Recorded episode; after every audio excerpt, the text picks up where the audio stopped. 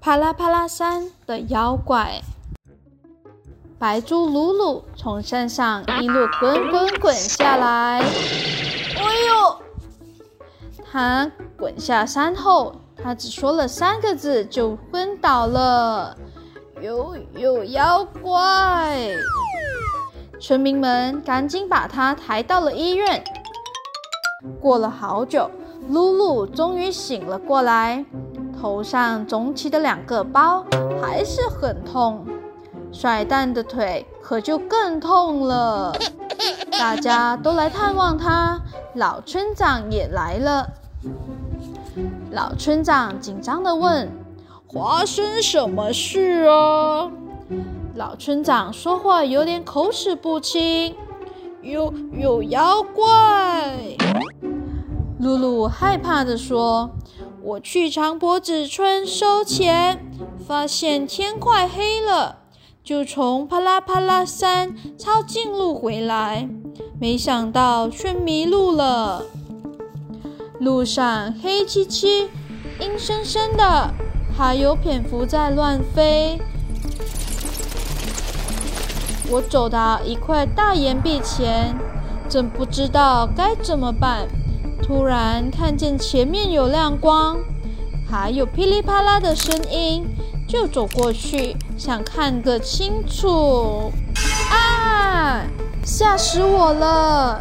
一个妖怪冲了过来，他有十个人那么高，像炭一样黑，全身长满尖刺，眼睛射出绿光，捂着利爪，露出一嘴大牙，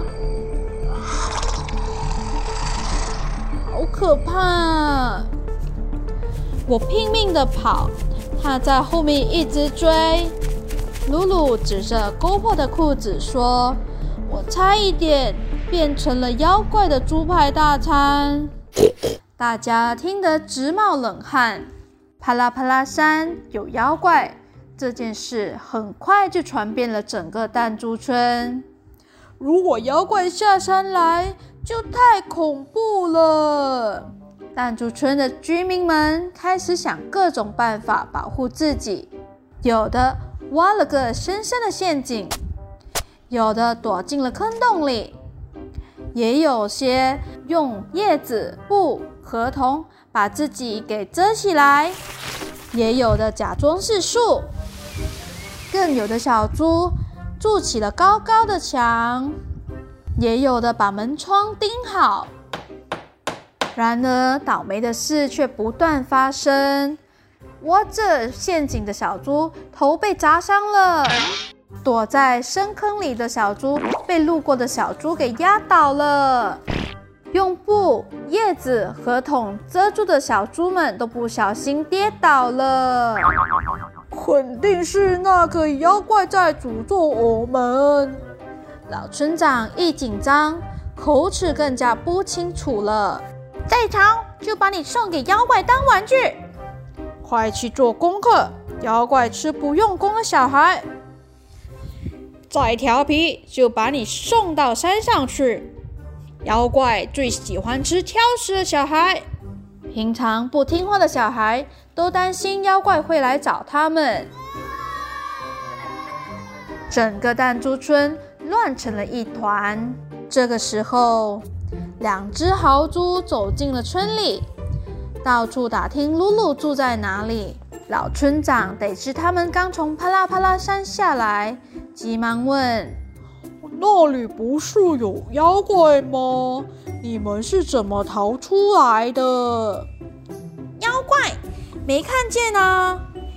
豪猪说：“只有一头大白猪在惊声尖叫。”另头豪猪说。就是啊，我们正在生火，突然感觉有东西靠近，还没看清楚，就听到一声尖叫。一头大白猪一边跑一边叫，包包掉了也不管。我们追不上它，只好下山把它的包包送来。大家恍然大悟，终于知道发生了什么事。